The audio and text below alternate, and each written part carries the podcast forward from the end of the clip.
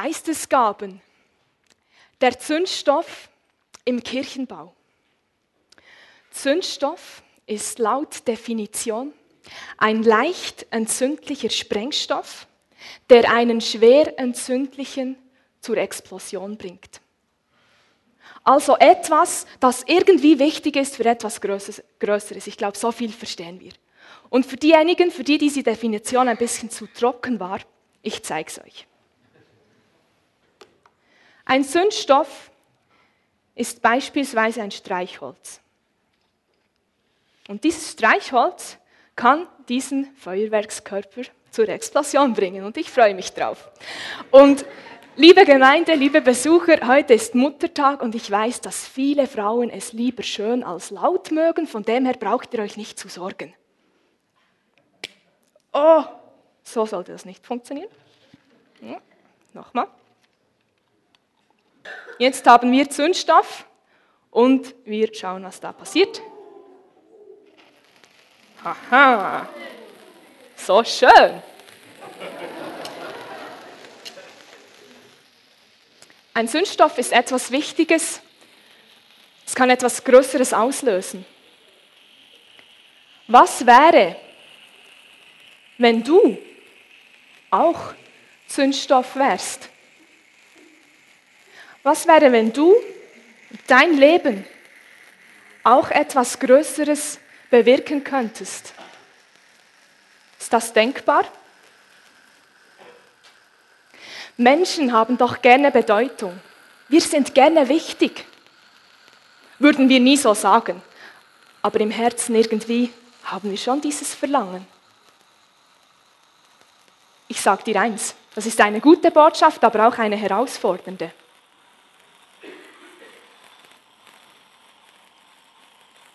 Du kannst Zündstoff sein mit den Gaben, die Gott dir gibt. Du kannst Zündstoff sein im Kirchenbau. Du bist wichtig, du bist bedeutend. Du kannst etwas Größeres auslösen. Viele schauen mich ratlos an. Ja, die logische Frage ist, wie denn? Wie denn soll ich mit meinen Gaben Zündstoff sein und etwas Größeres bewirken? Ich lese uns den heutigen Predigttext. Wir sind in unserer Serie über die Korinther und heute im Kapitel 12 angelangt. Ich lese die Verse 1 bis 14. Auch über die Gaben des Geistes möchte ich euch nicht in Unkenntnis lassen, meine Brüder und Schwestern auch. Als ihr noch Heiden wart, zog es euch, wie ihr wisst, mit unwiderstehlicher Gewalt zu den stummen Götzen. Darum erkläre ich euch, keiner, der aus dem Geist Gottes redet, sagt, Jesus sei verflucht. Keiner, der aus dem, und keiner kann sagen, Jesus ist der Herr, wenn er nicht aus dem Heiligen Geist redet. Es gibt verschiedene Gnadengaben, aber nur den einen Geist. Es gibt verschiedene Dienste, aber nur den einen Herrn. Es gibt verschiedene Kräfte, die wirken, aber nur den einen Gott. Er bewirkt alles in allen. Jedem aber wird die Offenbarung des Geistes geschenkt, damit sie anderen nützt. Dem einen wird vom Geist die Gabe geschenkt, Weisheit mitzuteilen, dem anderen durch den gleichen Geist die Gabe, Erkenntnis zu vermitteln. Dem dritten im gleichen Geist Glaubenskraft, einem anderen immer in dem einen Geist die Gabe, Krankheiten zu heilen, einem anderen Wunderkräfte, einem anderen prophetisches Reden, einem anderen die Fähigkeit, die Geister zu unterscheiden wieder einem anderen verschiedene Arten von Zungenrede, einem anderen schließlich die Gabe, sie zu deuten. Das alles bewirkt ein und derselbe Geist. Einem jeden teilt er seine besondere Gabe zu, wie er will. Denn wie der Leib eine Einheit ist, doch viele Glieder hat, alle Glieder des Leibes aber, obgleich es viele sind, einen einzigen Leib bilden. So ist es auch mit Christus. Durch den einen Geist wurden wir in der Taufe alle in einen einzigen Leib aufgenommen. Juden und Griechen, Sklaven und Freie. Und alle wurden wir mit dem einen Geist getränkt. Auch der Leib besteht nicht nur aus einem Glied, sondern aus vielen Gliedern. Im gerade gelesenen Predigttext finden wir mindestens drei Voraussetzungen, wie wir mit unseren Gaben Zündstoff im Kirchenbau sein können. Die erste Voraussetzung ist, dass wir etwas über die Gaben an sich wissen, dass wir wissen, wozu sie gegeben sind, dass wir über die Gaben an sich Bescheid wissen. Das war auch das Anliegen von Paulus. Deshalb hat er ja den Korinthen geschrieben. In Korinth, das wissen wir unterdessen, wer in dieser Predigtserie schon ein paar Mal da war, da gab es viel Chaos. Und leider auch im Bereich der Geistesgaben. Auch da musste Paulus aufräumen. Die Korinther hatten nämlich das Gefühl, das Verständnis, dass eine Gabe besonders geistlich sei. Sie dachten, wer in Zungen redet, diese Person ist geistlich. Und viel geistlicher als alle anderen. Prophetische Rede ist auch noch schön und was es alles gibt. Aber wer in Zungen redet, ja, der ist es. Paulus hält entgegen und zählt mindestens neun andere Geistesgaben auf, die es auch noch gibt. Und er sagt nicht, dass eine von deren besser ist, sondern stellt sie einfach mal dar. Alle sind wichtig. Warum? Das werden wir später noch sehen. Es geht also nicht darum, dass sich jemand, jetzt in Korinth, die Person, die in Zungen spricht, zur Schau stellen soll, irgendwie darstellen und die anderen schauen da und denken, boah, der ist jetzt geistlich drauf. Da wirkt der Heilige Geist, so cool. Nein, darum geht es nicht. Genauso wenig wie es darum ging, dass sich jemand mit materiellen Gütern zur Schau, spielt, äh, zur Schau stellt. Letzte Woche, Abendmahlsunordnung. Auch im geistlichen Bereich. Wir sollen uns nicht aufdrängen, es soll nicht um uns gehen, nicht prahlen. Wenn wir also sagen, dass wir mit unseren Geistesgaben wichtig sind, das sind wir. Dann heißt es aber noch lange nicht, dass wir uns damit wichtig tun sollen. Das, das möchte Gott auch nicht. Wir dürfen und sollen unseren Wert erkennen, und das wünsche ich mir sehr für heute Morgen, dass das passiert, aber wir müssen uns nicht aufspielen. Geistesgaben, was sind das überhaupt? In den Versen 7 bis 10 zählt Paulus neun sogenannte Geistesgaben auf. Das sind Befähigungen, die Gott dem Menschen gibt, die der Heilige Geist schenkt, und zwar so, wie er will. Er teilt zu. Und das ist gerade ein weiterer Grund, wieso wir damit nicht prahlen können. Es kommt ja gar nicht von uns. Wir bekommen es geschenkt und geben es weiter. Wir sind ein Gefäß, das Gott brauchen kann. Aber es geht nicht um uns. In den Versen 7 und 11 wird übrigens angetönt, dass jeder Christ eine solche Gabe haben kann. Vers 11 steht, das alles bewirkt ein und derselbe Geist. Einem jeden teilt er seine besondere Gabe zu, wie er will. Einem jeden teilt er zu. Geistesgaben. Ich wünsche mir, dass wir mehr noch danach streben, dass wir diese Geistesgaben auch erhalten, dass wir unsere Herzen öffnen, dass der Herr zuteilen kann. Dann gibt es auch noch andere Sorten von Gaben. Es gibt sogenannte Dienstgaben, die fünf Dienste, Apostel, Propheten, Hirten, Lehrer und Evangelisten. Das sind besondere Dienste, zu denen Gott einige Menschen einsetzt. Und dann gibt es auch noch sogenannte Funktionsgaben. Man könnte auch sagen, natürliche Talente. Dinge, die dir ring von der Hand gehen, die du gerne machst, die du gut kannst.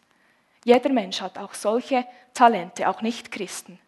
Aber wenn wir, die wir Jesus nachfolgen, auch diese natürlichen Talente im Kirchenbau einsetzen, dann können auch die zu Zündstoff werden.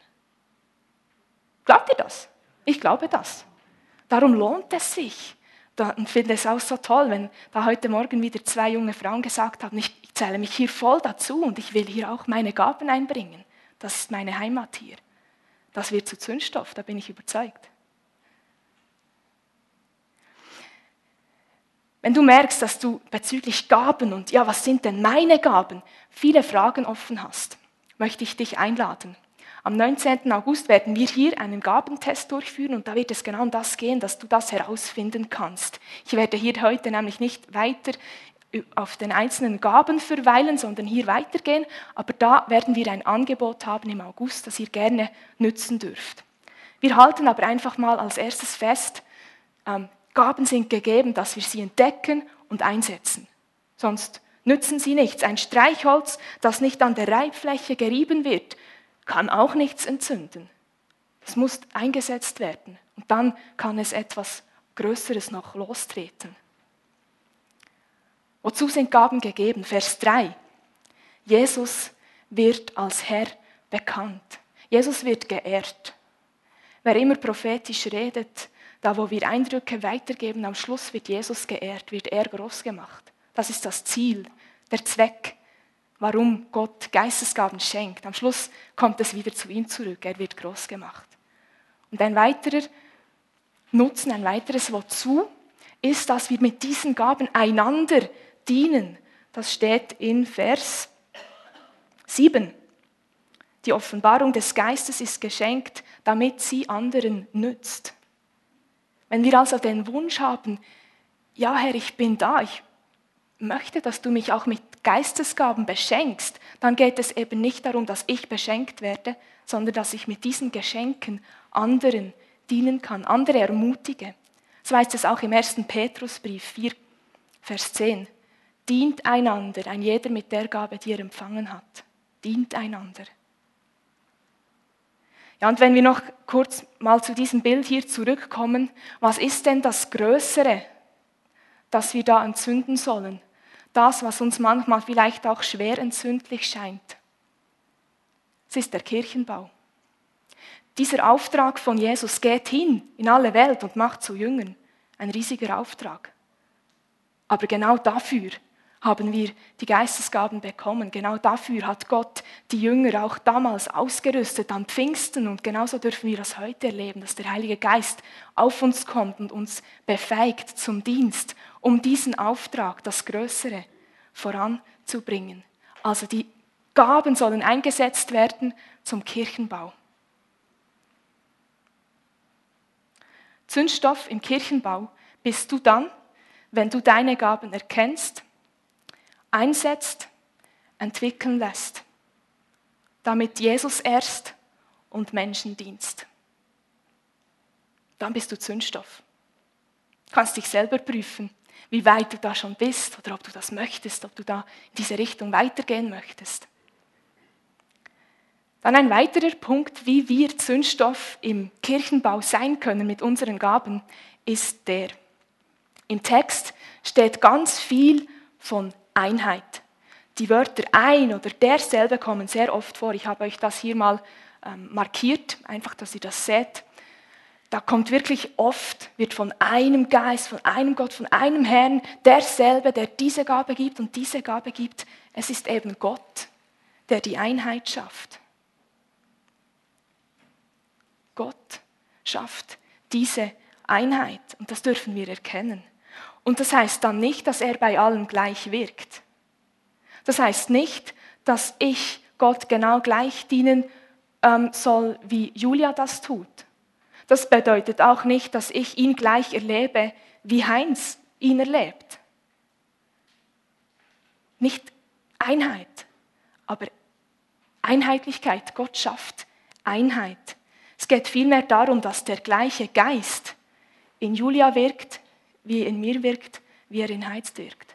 Es ist der gleiche Geist, der diese Gaben gibt. Und wir dienen dem gleichen Herrn, Jesus Christus. Er ist das Zentrum. Er ist am Schluss derjenige, der uns eint. Warum sind wir überhaupt in so einer bunten Schar zusammen? Jesus eint uns. Er ist unser gemeinsamer Nenner. Er ist unser Zentrum. Er führt uns zusammen. Und wenn ich mich von ihm abhängig mache, und andere genau gleich, dann sind wir auf diese Art eben doch miteinander verbunden. Mir kam ein Bild in den Sinn, ein Fahrradrad. Die Speichen, die sind ja über die Narbe miteinander verbunden. Das Zentrum, da führt alles zusammen und alle sind irgendwo dort hin ausgerichtet und dann gibt es eine Einheit, die sich fortbewegen kann. So ist es auch mit uns. Im 1. Korinther zwei Kapitel vorher steht, Kapitel 10, Vers 17, es ist ein Brot. Und weil wir alle von diesem einen Brot essen, sind wir alle, und zwar wie viele und wie unterschiedlich wir auch sein mögen, ein Leib. Wir sind ein Leib. Christi Leib. Wenn du an diesem Jesus Anteil hast, bist du Teil von diesem Leib. Und vielleicht hat es heute Morgen auch Menschen unter uns, die noch nicht Teil von diesem Leib sind. Dann möchte ich dich einladen, dich diesem Jesus auch anzuschließen, dich da einspannen zu lassen, diesem Jesus dein Leben anzuvertrauen und zu erleben, wie er mit dir noch viel mehr tun kann, als du das bisher dir vorstellen konntest. Einfach weil du ihm dein Leben anvertraust, sagst, du bist mein Herr. Der wird Größeres noch machen, bin ich überzeugt. Wir sind also Zündstoff, indem wir, und das geht jetzt jeden von uns auch einzeln an, persönlich einfach auf Jesus ausgerichtet sind. Diese innere Ausrichtung haben und auch immer wieder das Sagen, das Ausdrücken, das Suchen. Manchmal wollen ja andere Dinge ins Zentrum rücken, das kennen wir. Aber uns dann wieder entscheiden und sagen, Jesus, du sollst mein Zentrum sein. Und das macht uns letztlich zur Einheit, die viel mehr bewegen kann als die Summe von uns Einzelnen. Einheit. Es gibt noch eine zweite Kategorie von Wörtern, die sehr oft im Text vorkommt. So unter dem Stichwort verschiedene oder Vielfalt könnte man das zusammenfassen. Wörter wie viele, verschiedene, andere kommen oft vor. Oder auch die ganze Aufzählung von den Gaben, das sind ja Beispiele von Verschiedenheit. Es gibt also noch einen weiteren Punkt, um Zündstoff zu sein. Hoppla, das ist zu früh. Freue dich über den Segen der Vielfalt. Vielfalt. Gott schafft auch Vielfalt. Wir sollten eben nicht erwarten, alle dieselben Gaben zu haben. Im Vers 14 steht, auch der Leib ist nicht ein Glied, sondern viele. Gott schafft die Einheit eben gerade nicht dadurch, dass er allen gleich gibt. Nicht alle bekommen die gleichen Gaben, nicht alle haben die gleichen Lebensvoraussetzungen. Und da liegt verständlicherweise eine gewisse Spannung drin. Wir sind Menschen, oder? Und wenn der neben mir nicht gleich bekommt wie ich, dann ist mein Gerechtigkeitsgefühl irgendwie schon ein bisschen angekratzt. Aber wagen wir es mal hier weiterzudenken. Wenn Gott die Einheit eben gerade nicht dadurch schafft, dass er Einheitlichkeit macht, sondern verschiedene Gaben gibt. Er macht eben nicht Einheitlichkeit in diesem Sinn hier. Vielleicht kennt ihr noch diese Sendung, die lief vor ein paar Jahren, Deal or No Deal. Da gab es so Money Girls. Und die waren alle genau gleich angezogen, gestylt, geschminkt. Einheitlich kamen die irgendwie daher. Bei Gott ist es eben nicht so, sondern vielmehr so. Er schafft Einheit, indem er verschieden gibt. Und die Leute hier in diesem Bild, in dem Orchester, ihre verschiedenen Instrumente spielen, zu gegebener Zeit pausieren, aufeinander abgestimmt sind, auf den Dirigenten sehen, aufeinander hören. Und das gibt doch ein viel wuchtigeres Konzert, als wenn die alle eine Pauke spielen würden. Pauken in Ehren, aber das, das ist besser. Gott macht eine bessere Einheit als eine Einheitlichkeit. Er schafft es eben, verschieden zu geben und diese verschiedenen so zusammenzufügen, dass es insgesamt eine viel höhere Dynamik, eine viel größere Sprengkraft ergibt. Oder im Bild von Paulus gesagt, ein Leib mit vielen Gliedern. Und wenn alle diese Glieder ihre Aufgabe, ihre Funktion erfüllen, dann ist dieser Leib lebendig, gesund. Der kann etwas bewegen, der kann irgendwo hingehen. Es gibt und es braucht im Kirchenbau verschiedene Gaben. Ich zähle mal ein paar auf. Menschen, die anderen dienen. Menschen, die praktisch anpacken können, musikalisch sind. Solche, die Teams leiten können, die strukturiert denken oder kreativ. Solche, die etwas wagen und andere, die auch ein gewisses bewahren. Wir brauchen beides, alle. Wir brauchen Menschen, die Gaben der Heilungen haben, die prophetisch reden, die in Zungen reden und andere, die es auslegen. Es gibt noch viel mehr Gaben. Wir brauchen diese Gaben. Wir brauchen dich mit diesen Gaben. Und wisst ihr, wenn wir sagen, dass die Geistesgaben der Zündstoff sind, überrascht es mich sehr wenig, dass hier auch Verwirrung gestiftet wird. Verwirrung in Bezug auf das Verständnis von dieser Vielfalt bzw. der Einheit. Wenn wir an Verschiedenheit denken, dann werten wir doch sofort. Wenn jemand etwas anders macht, dann überlegen wir, ohne zu überlegen, ob das jetzt besser ist oder nicht. Wir, das, wir sind das so gewohnt, so schnell vergleichen wir und etwas ist besser oder schlechter. Aber eigentlich ist doch anders einfach anders. Nicht besser und nicht schlechter. Aber wir sind es so gewohnt zu vergleichen und es ist so einfach heute mehr denn je, dass wir uns vergleichen. Das haben wir auch vor zwei Wochen am Blästun gehört, die Jungen im Jugendgottesdienst. Vergleichen heute ist so einfach, weil selbst wenn du abends im Bett liegst und auf deinem Smartphone rumscrollst und da die Bilder siehst auf Insta oder wo auch immer du dich bewegst, dann kannst du dich noch vergleichen. Oder auch wenn du im Fernsehen, Fernsehen schaust, so schnell sehen wir, was andere Menschen haben, was andere Menschen tun, wie andere Menschen denken und vergleichen und werten und wir sind fast Profis darin. Und das Blöde ist jetzt, dass wir in Gefahr stehen als Christen, das auch auf die Gaben zu übertragen dass wir auch, wenn es um Gaben geht, sofort vergleichen und denken, ja, der hat halt mehr als ich und die kann das besser oder ja, was ist denn die schon? So schnell geht das, ohne zu überlegen eben auch, das ist so wie in uns drin.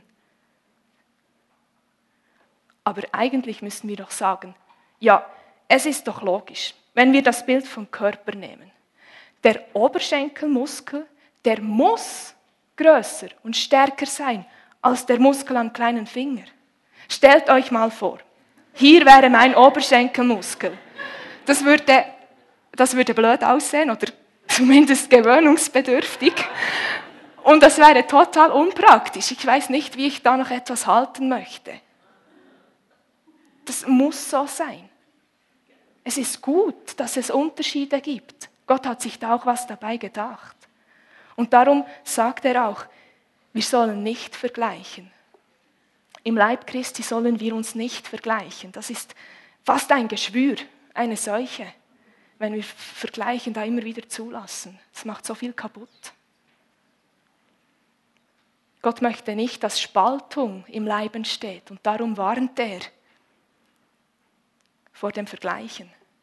Paulus führt das sehr, sehr ausführlich aus. Es gibt nämlich immer zwei Möglichkeiten, wie wir uns vergleichen können. Die eine Möglichkeit ist, dass wir uns sogenannt nach unten vergleichen mit Menschen, die scheinbar weniger oder weniger gut haben als wir. Und da liegt es sehr nahe, dass wir dann stolz werden, oder? Ja, ich kann das halt besser und ja, die macht das halt so, ja, okay. Stolz ist eine Folge vom Vergleichen. Die eigene Bedeutung wird überschätzt. Und die andere Möglichkeit ist, dass wir uns mit Leuten vergleichen, die scheinbar oberhalb von uns sind, irgendwie besser oder eine Gabe haben, die wir cooler finden oder wichtiger oder weiß ich was. Folge, Minderwert. Wenn der Fuß denkt, ja, ich bin halt keine Hand, was ich, was ich kann nicht einmal greifen, ich kann das Essen nicht in den Mund führen, was bin ich schon? Ja, wenn der aufhört, Fuß zu sein, dann können wir nicht mehr gehen. Der muss eben Fuß sein, sich nicht minderwertig fühlen. Die Bedeutung wird in diesem Vergleich massiv unterschätzt. Wenn du dich mit Menschen nach oben vergleichst, dann unterschätzt du deine Bedeutung. Dir ist nicht klar, wie wichtig du tatsächlich bist. Schaut euch mal dieses Bild hier an. Was ist das schon? All die schwarzen Punkte. Keine Ahnung. Und wenn du so ein schwarzer Punkt wärst, würdest du vielleicht denken, ja, was bin ich schon, ein schwarzer Punkt? Es ist eine Mikrofotografie von einer Honigbiene und die schwarzen Punkte, das ist das Auge mit Pollen, Pollen dran. Und wenn wir wüssten, wenn uns bewusst wäre, dass wir so klein und unbedeutend wir auch scheinen mögen, dass wir Teil sind von einem großen Ganzen und darum Bedeutung haben, dann bräuchten wir nicht mehr minderwertig zu sein, nicht mehr minderwert zu fühlen. Wenn du die Bedeutung vom, im großen Ganzen, in dem Kontext siehst.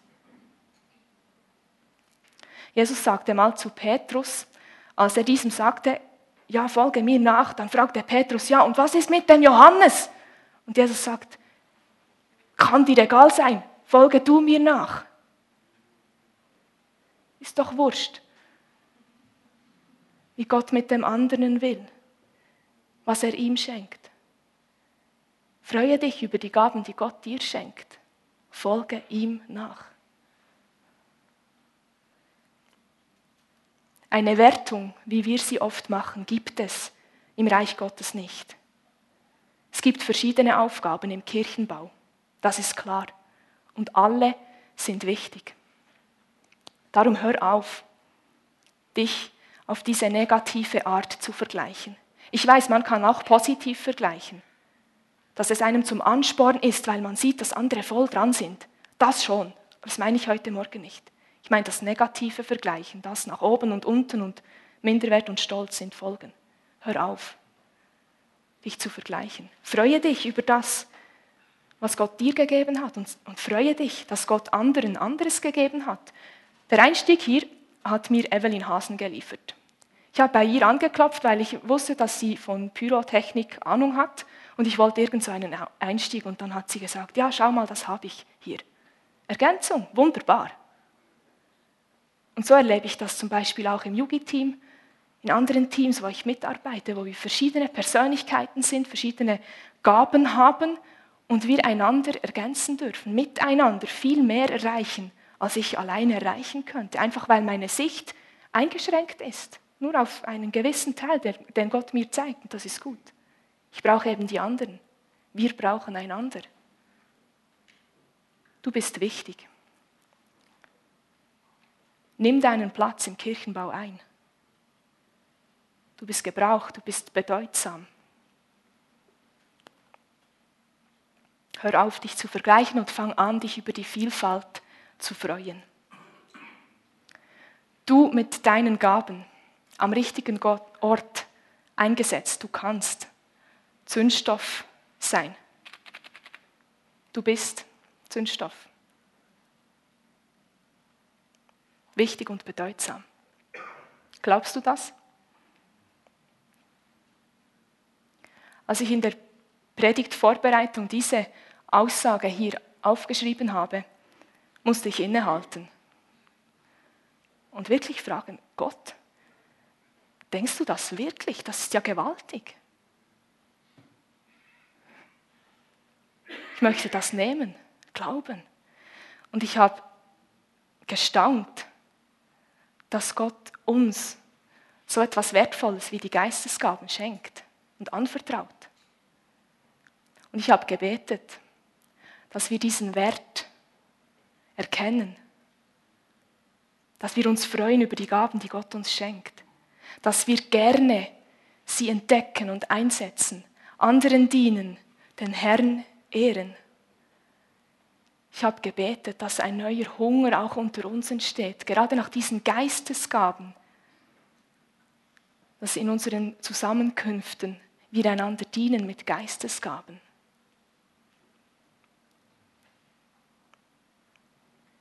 Dass wir den Segen der Vielfalt verstehen, uns darüber freuen und aufhören können, uns zu vergleichen. Und für das möchte ich beten. Ich weiß nicht genau, was der Heilige Geist in dieser Gebetszeit alles tun möchte. Aber ich glaube, dass wer hier ist und einfach diesen Wunsch auf dem Herzen hat, das auszudrücken. Herr, ich möchte mich neu ausstrecken nach diesen Gaben von dir, dass er dann kommt, durch die Reihen geht und uns beschenkt. Das erwarte ich. Und ich möchte euch einladen, wer das möchte und auch ausdrücken möchte, Ich möchte neu einfach mich dir hingeben, dass ihr aufsteht und die Hände ihm entgegenstreckt, dass wir so miteinander beten. Nur wer das will. Herr, wir stehen vor dir und du bist der Geber all dieser Gaben. Und wir wollen uns einfach ausstrecken nach dir. Ich lade dich ein, Heiliger Geist, dass du durch die Reihen gehst, meinen Brüdern und Schwestern begegnest, sie beschenkst mit den Gaben, die du ihnen geben möchtest. Wir sehnen uns nach deinem übernatürlichen Wirken. Wir können unmöglich diesen großen Auftrag alleine tun. Wir brauchen dich.